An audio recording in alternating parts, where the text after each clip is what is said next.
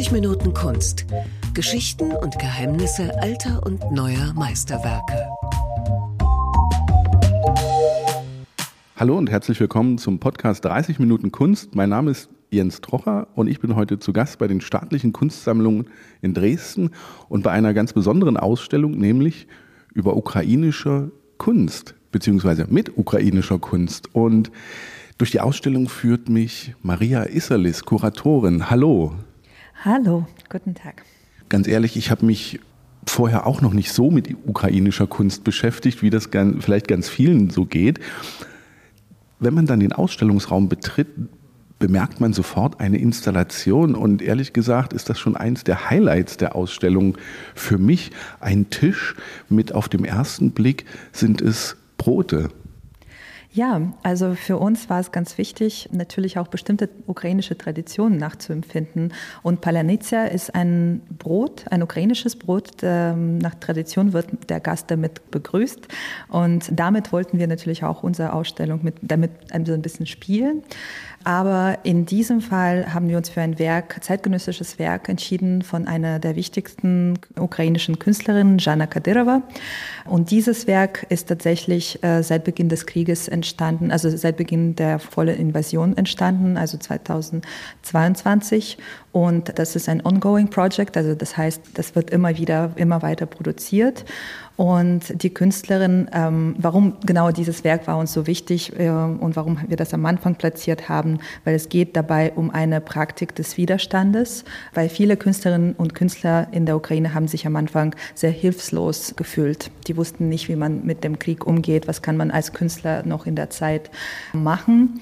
Und die ersten Wochen waren einfach nur sehr schwierig. Und dann hat Jana tatsächlich, sie musste auch mit ihrem Mann fliehen aus Kiew und in einem kleinen Dorf in äh, Transkarpatien hat sie diese Steine entdeckt in einem Bergfluss und hat daraus angefangen, diese Skulpturen zu schaffen, weil sie hat an diese Formen, sozusagen diese Form hat sie an Brote erinnert. Und das Spannende dabei ist, dass das Wort Palanitsa ist auch zu einem Symbol dieses Krieges geworden, weil dadurch konnte man den Feind oder einen russischen Spion unterscheiden, weil nämlich kein Russe kann Palanitsa richtig aussprechen. Und dieses Wort ist natürlich dann auch symbolisch geworden. Es hat äh, ganz viele Bedeutungen und damit auch dieses Werk. Und natürlich Akt des Widerstands befindet sich auch in dem, dass ähm, die Künstlerin verkauft jedes einzelne Brot oder Installation nach Gewicht so wie man ein Brot verkauft. Und das ganze Geld, was sie damit sozusagen bekommt, äh, investiert sie wiederum in Widerstand der Ukraine. Und das fanden wir natürlich als Symbol sehr wichtig. Was ganz toll ist, ich habe erst gedacht, die Steine sind bearbeitet, aber sie sind ja eigentlich nur durchgeschnitten. Brotscheiben, in Anführungsstrichen, sind abgetrennt und daneben ist ein Video, wo man sieht, dass sie tatsächlich aus einem Fluss sind.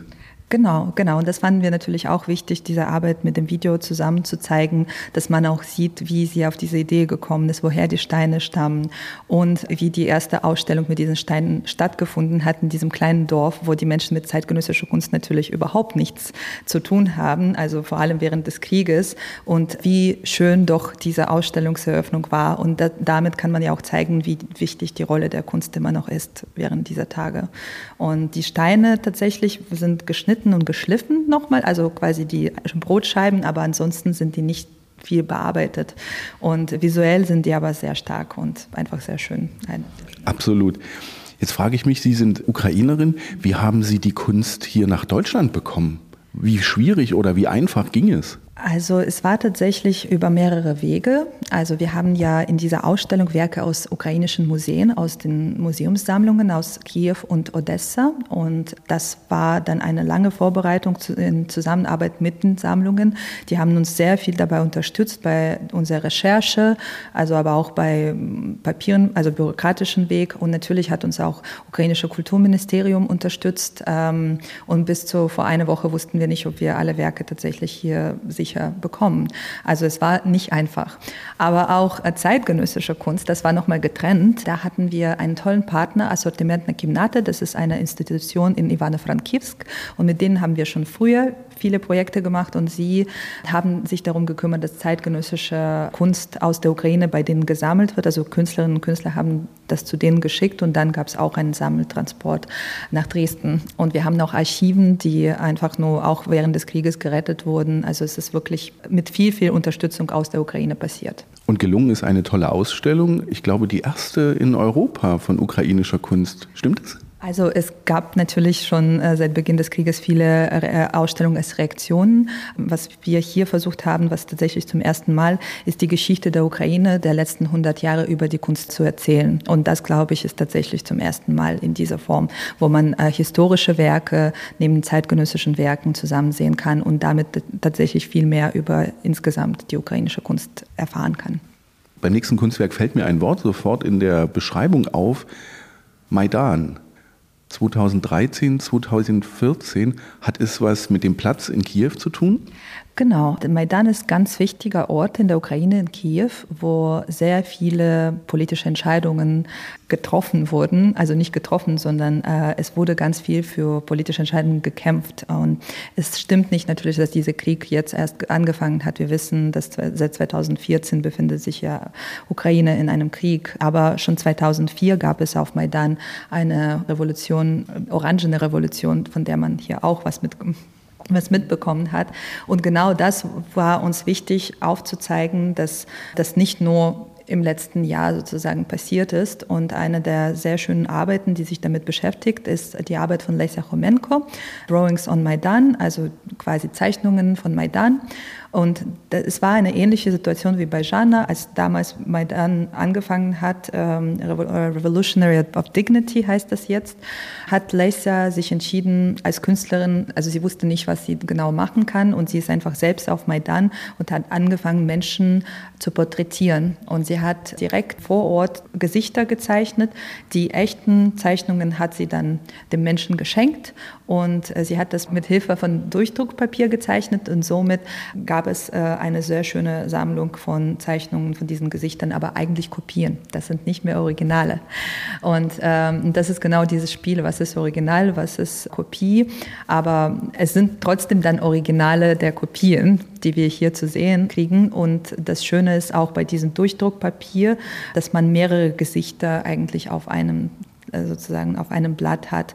Und als wir diese Arbeit für diese Ausstellung vorgeschlagen haben, unsere Kollegen aus ähm, Kupferstichkabinett fanden sie so toll, dass wir Teil dieser Arbeit, also quasi bestimmte Zeichnungen, befinden sich jetzt auch in der, unserer Sammlung.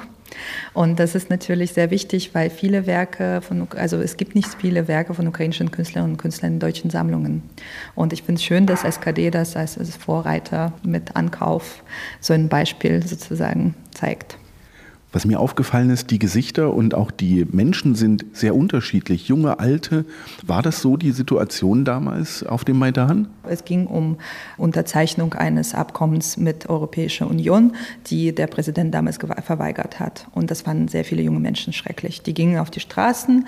Ähm, nach zwei Wochen wäre es wahrscheinlich vorbei gewesen, aber der Präsident hat entschieden, damals dieses Protest brutal zu unterbinden. Und äh, danach am nächsten Tag stand der ganze Kiew auf Maidan, auch die Eltern und Großeltern von diesen Studenten.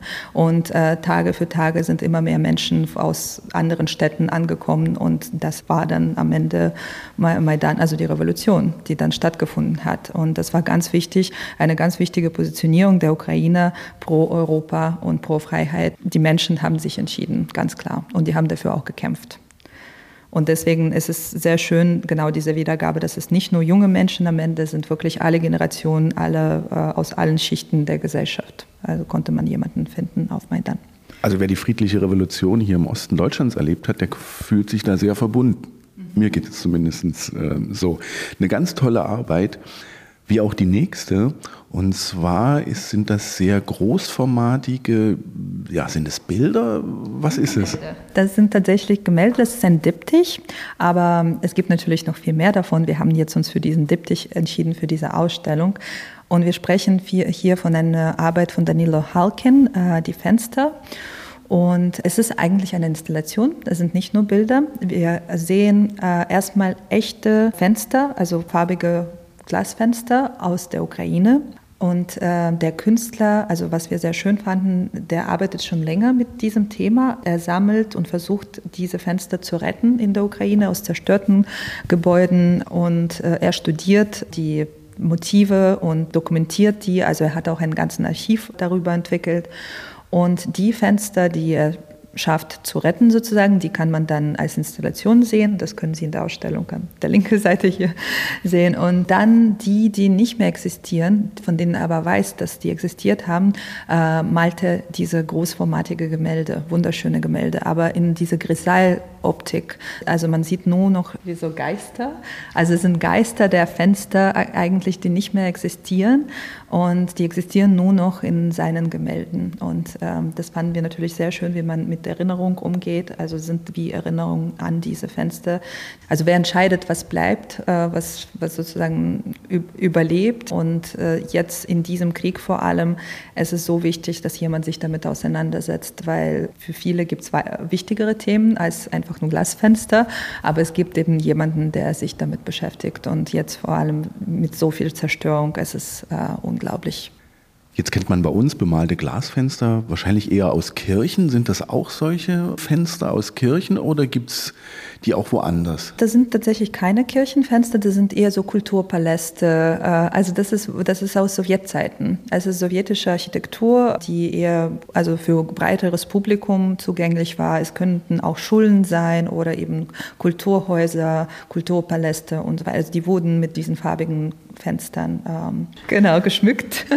Es gibt ja diese Diskussion, äh, wie man mit sowjetischer Vergangenheit umgeht und die finden wir auch sehr wichtig. Es wird nicht immer alles nur zerstört, auch in der Ukraine nicht. Ähm, und es gibt Menschen, die sich dafür auch ähm, einsetzen, dass das eben nicht zerstört wird. Man muss das kritisch sehen, man muss sich damit auseinandersetzen, aber man muss es nicht zerstören.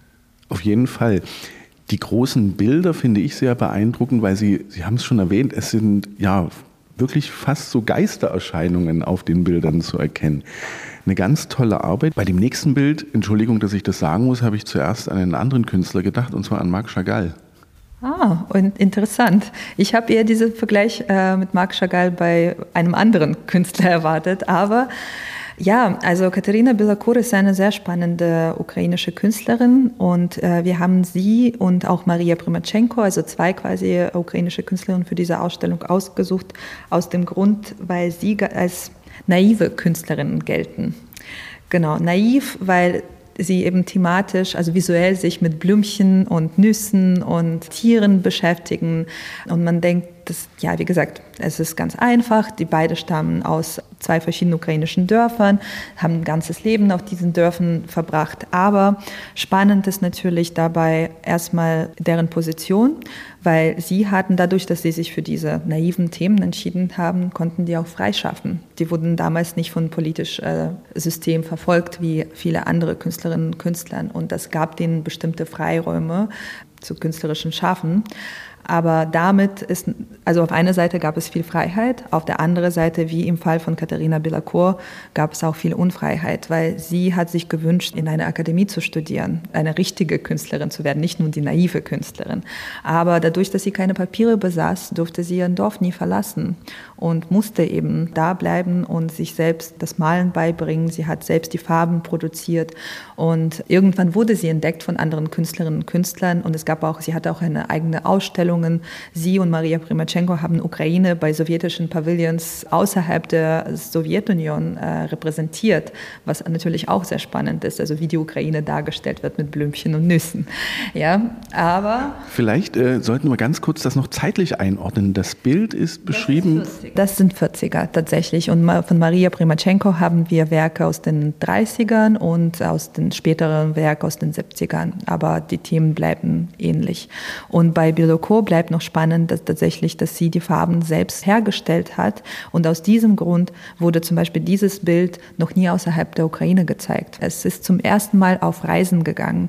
Und die Direktorin des Museums, die uns den ausgeliehen hat, sie meinte nur die Rolle dieser Ausstellung. Sie versteht, wie wichtig die ist, nur aus diesem Grund hat sie dieses Werk überhaupt uns für die Ausstellung zur Verfügung gestellt. Weil man hat Angst bei den Farben, falls etwas passiert, dass man das nicht restaurieren kann, weil man nicht weiß, woraus die bestehen. Die Freude an den Blumen ist mir ehrlich gesagt ein wenig im Halse stecken geblieben, denn in der Bildmitte wird das Bild immer dunkler und dunkler und man entdeckt dann, wenn man natürlich die Bildunterschrift gelesen hätte, hätte man es gleich gewusst. Es sind nämlich Nüsse. Das sind tatsächlich Walnüsse, die man dann auch sieht und das Bild heißt Blumen und Nüsse. Aber natürlich kann man das auch mit unseren, also mit Vanitas Darstellungen vergleichen. Das hat, trägt das natürlich in sich. Und das Bild ist super dunkel gemalt und man muss ganz nah gehen. Es ist so präzise, es ist so wunderschön. Und wenn man dann dabei weiß, dass sie auch ähm, sich selbst das Malen beigebracht hat, hat man umso mehr einfach Bewunderung für ihr Talent und äh, für Besonderheit dieses Bildes. Es ist wirklich unglaublich. Und was mich an Chagall erinnert, ist halt dieses Blau. Genau, das, das, das, kann, das kann ich tatsächlich nachvollziehen. Das ist ein sehr schönes Vergleich. Neben Skulpturen und ähm, Gemälden gibt es auch eine Fotoserie beziehungsweise mehrere Fotoserien und eine sieht aus wie eine Urlaubsidylle am Meer. Was ist das und wo ist das? Ja, das ist eine ganz spannende und tolle Arbeit von Boris Mikhailov. Boris Mikhailov gehört mittlerweile zu einem der wichtigsten Fotografen und Künstler unserer Zeiten aus der Ukraine. Und für uns war es wichtig, auch seine Position mit mehreren Werken in dieser Ausstellung vorzustellen. Und das ist einer davon, das heißt Snobism von der Krim. Und es ist eine originale Serie aus den 80ern. Es ist sehr besonders, dass wir das auch im Hause zeigen können. Es ist keine Edition, sondern es existiert nur einmal in der Sammlung des Künstlers. Und was wir hier sehen, es ist tatsächlich dieser Versuch, dieses wunderschönes Leben äh, am Meer, wie man in Filmen sieht, fotografisch darzustellen. Es ist sehr spielerisch, es äh, hat sehr viel Glück Glücklichkeitsgefühl, es sind wunderschöne Bilder, die auch auf alt, extra auf alt gemacht sind, so, so ein bisschen wie der goldene Zeitalter. Es ist wiederum Erinnerungskultur, aber auch natürlich für uns Räume der Freiheit, weil die Krim war zu den Zeiten genau dieser Raum, wo man zumindest annäher, sich an diese westliche Art und Weise des Lebens annähern konnte und dieses Normalsein, äh, einfach nur sich hübsch machen, einfach so ein bisschen sich wie an alten, wunderschönen Hollywood-Filmen zu fühlen. Und äh, genau das versucht diese Serie darzustellen. Natürlich ist es auch für uns die Erinnerung an die Krim und an den jetzigen Zustand des Krims, ohne jetzt das zu direkt zu sagen, aber das war uns, diese Serie hier zu zeigen, war sehr wichtig. Was mir aufgefallen ist, viele Bilder, Schnappschüsse, viele Fotografien könnten auch an der Côte d'Azur entstanden sein, in Frankreich oder an Italiens Stränden. Genau da dieses Gefühl, um dieses Gefühl haben die sich, äh, hat er sich auch bemüht. Und es sind viele Fotos, äh, wenn man ganz genau schaut, es sind keine Schnappschüsse. Das sind gestellte Fotos und mit Absicht so geschossen, dass genau dieses Gefühl entsteht. Äh, jetzt zu unserer Zeit, das könnte eine Instagram-Profile sein von, von Urlaubsorten aus ähm, Europa. Aber zu der Zeit Zeit war das etwas sehr Besonderes, also genau diesen Ansatz zu haben und daraus diese Serie entstehen zu lassen. Es war auch nie zu der Zeit irgendwo gezeigt. Das muss man auch dazu sagen, dass Boris Mikhailov äh, erst nach dem, also nachdem er die Ukraine und Sowjetunion damals verlassen hat, konnte er seine Werke irgendwo präsentieren. Räume der Freiheit waren kleine Fotos, die er dann zu Hause sozusagen produziert hat. Das wollte ich gerade fragen. Er hat ihn zu Zeiten der Aufnahme dann auch nicht ausstellen können. Nein, also er konnte zu der Zeit äh, der Aufnahmen keine seiner Werke ausstellen. Und da ist es ganz besonders, wir haben noch eine weitere Arbeit von ihm aus der Serie Yesterday's Sandwich. Das sind 70er Jahre. Die wurden noch nie geprintet. Und die sind zum ersten Mal äh, für diese Ausstellung äh, produziert worden, weil die sind bisher nur als Dias, sozusagen, die haben als Dias existiert. Und erst jetzt fängt der Künstler an, die auch als Fotos zu produzieren. Eines der wenigen Bilder, wo auch Karl Marx und äh, Friedrich Engels zu sehen sind, die durften damals nicht fehlen. Sehr schön. In der Mitte des Raumes steht eine Skulptur, die ja fast aussieht wie eine Schaufensterpuppe, ist es aber nicht. Ja, also es handelt sich um eine Skulptur von Annas Wergenzwer. Also uns war sehr wichtig, dass wir Werke auch präsentieren, die seit Beginn der Invasion äh, entstanden sind. Und ähm, eine davon ist diese Skulptur von Annas Wergenzwer. Es heißt Sustainable Suit for Invaders.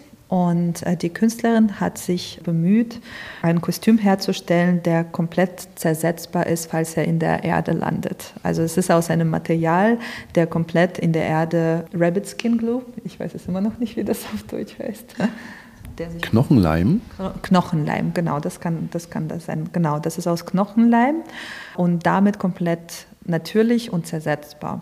Und äh, wenn man ganz genau schaut, äh, sieht man auch kleinere und größere Samen, die sich in diesem äh, Leim sozusagen ganz schön verteilen und beruht sich äh, das aus einer, äh, auf einer Geschichte, die tatsächlich ganz am Anfang äh, der Vollinvasion passiert ist, als russische Soldaten in ein ukrainisches Dorf einmarschiert sind.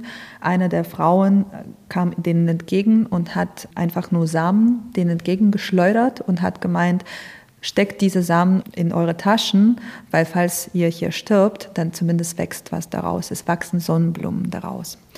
Und das war natürlich eine sehr greifende Geschichte, die für die Künstlerin auch ein, also die Künstlerin fand sie unglaublich inspirierend und dieser Gedanke, ein Kostüm herzustellen, den eigentlich jeder Soldat, der irgendwo eintritt, wo er nicht hingehört, einfach tragen sollte aus diesem Grund, dass wenn der stirbt, dass zumindest etwas Gutes passiert, also zumindest wachsender Sonnenblumen. Und äh, das fanden wir auch spannend als Arbeit, auch wie die Künstlerin mit diesem Thema sich auseinandergesetzt hat und was dabei entstanden ist, das ist eine Skulptur eben. Und wir haben noch mehrere Werke, die tatsächlich von Künstlerinnen und Künstlern seit Beginn dieses Krieges entstanden sind. Und äh, wir als Kuratorinnen waren komplett, also überwältigt, wie stark diese Positionen sind. Also wie sehr ukrainische Künstlerinnen und Künstler in der Lage waren zu reagieren, ohne jetzt bildhaft zu sein, ohne jetzt einfach nur Fotos des Krieges darzustellen, sondern wirklich sich künstlerisch mit dem Thema auseinanderzusetzen. Und genau diese Werke haben wir auch versucht, in diese Ausstellung zu integrieren. Absolut gelungen, finde ich. Und ähm, das heißt aber, die Künstlerinnen und Künstler in der Ukraine arbeiten weiter. Was ist ihnen bekannt? Wie ist das Leben dort, wenn man künstlerisch tätig ist? Kann man ausstellen? Also tatsächlich mittlerweile ja. Am Anfang war das sehr schwierig. In den ersten Monaten, viele Künstlerinnen und Künstler sind auch geflohen. Also viele haben auch die Ukraine verlassen. Aber es gab eine Anzahl, die sich mit Absicht entschieden haben zu bleiben, weil für die es war wichtig, das auch zu erfahren und aus dieser Erfahrung neue Kunstwerke zu schaffen. Und es gab sogar ein, eine Gruppe von Künstlerinnen und Künstlern, die sich in Ivano-Frankivsk in den ersten Monaten zusammengefunden haben. Äh, und das war eine Künstlerresidenz es hieß Working Room und äh, also Arbeitsraum. Und sie haben sich jeden Tag getroffen, haben diskutiert, haben auch dann weiter produziert. Und der Drang da, da war, also für, für die war es wichtig, während es eigentlich unsere Kultur und Kunst physisch zerstört wird, versucht man weiter zu schaffen, etwas Neues zu schaffen. Und das fand ich auch damals schon als Kuratorin unglaublich spannend, dass es diesen Ansatz gab. Und ich war mit denen im Austausch seit dem ersten Monat des Krieges und somit wussten wir auch ganz genau, was da passiert und konnten dann auch die Werke aussuchen und sind sehr froh, dass viele davon jetzt auch in dieser Ausstellung zu sehen sind. Viele sehr tolle und sehr gelungene Werke, wie ich finde. Das nächste Werk, über das wir gleich sprechen werden, ist ein, eine Darstellung fast aus einem Star Wars-Film. Es sieht sehr futuristisch aus. Ja, also uns war es schon wichtig, dass wir auch über die Zukunft sprechen. Es ist gerade tatsächlich sehr schwierig für die Ukrainerinnen und Ukrainer über die Zukunft zu sprechen in derzeitigem Zustand. Nichtsdestotrotz finden wir es unglaublich wichtig. Und äh, dafür haben wir mehrere Positionen ausgesucht und eine davon ist Dana Kavelina. Sie ist eine junge Künstlerin aus der Ukraine, eine sehr talentierte Filmemacherin und wir haben ihren letzten Werk, also ihren letzten Film ausgesucht, in dem es um eine Utopie geht, also 200 Jahre nach nachdem die Ukraine diesen Krieg gewonnen hat. Und es sind Zukunftsvisionen, wenn Menschen gar, sich gar nicht mehr bekriegen, wenn Frieden herrscht, nicht nur zwischen Menschen, sondern auch zwischen Menschen und Natur, äh, wo Steine genauso wichtig sind wie Menschen. Also es ist wirklich so eine utopische Sicht. Ich würde jedem den Film wirklich empfehlen. Es ist spannend, auch aus philosophischer Sicht. Und dann natürlich, wenn man einfach so weiterentwickelt ist, ähm, fängt man dann an, über die Geschichte nachzudenken und über die Rolle des Opfers, über die Rolle des Täters, wie geht man mit dem um, wie geht man mit Erinnerungen um. Es ist von dem Aufbau sehr spannend, also von Gedanken sehr spannend, aber auch visuell. Es ist eine sehr starke Arbeit und spannend dabei fanden wir, dass Dana visuell sich auf einen anderen ukrainischen Künstler bezieht, auf den Fyodor Tetjanic den wir auch in der Ausstellung dann gleich daneben zeigen, der eben visuell diese Zukunftsgedanken entwickelt hat. Und er ist auch ein Autodidakt, äh, der in einem Dorf gelebt hat. Und auf einer Seite hat er Kartoffeln geerntet, auf der anderen Seite hat er komplett verrückteste technologische Zukunftsvisionen erschaffen. Und eine seiner Erfindungen ist Biotechnosphäre und das ist eine Kapsel für den Menschen. Also eigentlich geht es um eine Dystopie, also quasi nach einem Atomkrieg, dass der Mensch überlebt, wenn er in dieser Biotechnosphäre, in dieser Kapsel lebt. Aber nicht alleine, sondern es gibt auch Bemühungen, wie man zusammenkommen kann. Also da entstehen ganze neue äh, Städte oder man kann sich in diesen Kugeln bewegen. Und wir fanden es spannend, dass natürlich eine zeitgenössische Künstlerin sich auf visuell auf ihn bezieht und das dann in der Ausstellung zu präsentieren. Und äh, bei Tetjanich ist es auch so, dass äh, sein Archiv wurde tatsächlich an ersten Tagen des Krieges aus Kiew gerettet. Und erstmal kam der in von Kiewsk unter und äh, Teile von denen kamen auch schon aus der Ukraine nach Berlin raus. Aber uns war es wichtig, dass es erstmal auch in, in Europa bleibt, weil wir finden seine Figur einfach so spannend. Da gibt es so viel mehr zu entdecken. Absolut. Und wenn Sie mal das Universum direkt sehen wollen, kommen Sie nach Dresden, schauen Sie sich diese Bilder an. Mich würde interessieren, wann hat er das gemalt? Also 70er, 80er, das ist, ähm, aber wie gesagt, er konnte damals auch nicht ausstellen. Das war auch alles nur für zu Hause und also nur einige seiner Erfindungen wurden dann produziert als Symbole für bestimmte technische Universitäten oder auch Kulturpaläste. Also er hat auch dann als Monumentalist gearbeitet, aber vieles davon war einfach nur für zu Hause und, ähm, und wie gesagt dann ganz lange einfach nur in Archiven zu Hause bei der Familie aufbewahrt worden. Und erst jetzt entdeckt die Kunstwelt äh, seine Figur, auch in der Ukraine. Der wurde erst vor kurzem wiederentdeckt sozusagen von, von kulturellen und künstlerischen Institutionen.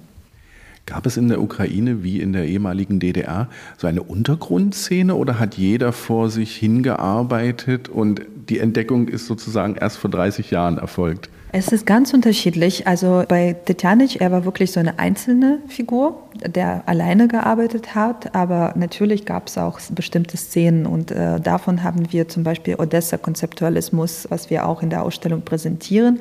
Das war eine Künstlergruppe oder mehrere Künstlergruppen, die sich zusammengeschlossen haben, zu der Zeit auch ganz eng mit Moskau-Konzeptualismus verbunden, äh, weil es eben diese Gegenregierung unter, also quasi bestimmte Techniken, die man eben in Privaten erschaffen hat, auch Performances, die man dann auf dem Strand präsentiert hat, wo man diese Freiräume gesucht hat und die waren zum Teil, also zum größten Teil war das äh, Küchen, Apartments und eben Freiräume in den, äh, im Freien. Also, aber dieser Unterschied zwischen Moskau-Konzeptualismus und Odessa kann man trotzdem ganz gut erkennen und sehen und das war uns auch wichtig, dass in dieser Ausstellung aufzuzeigen.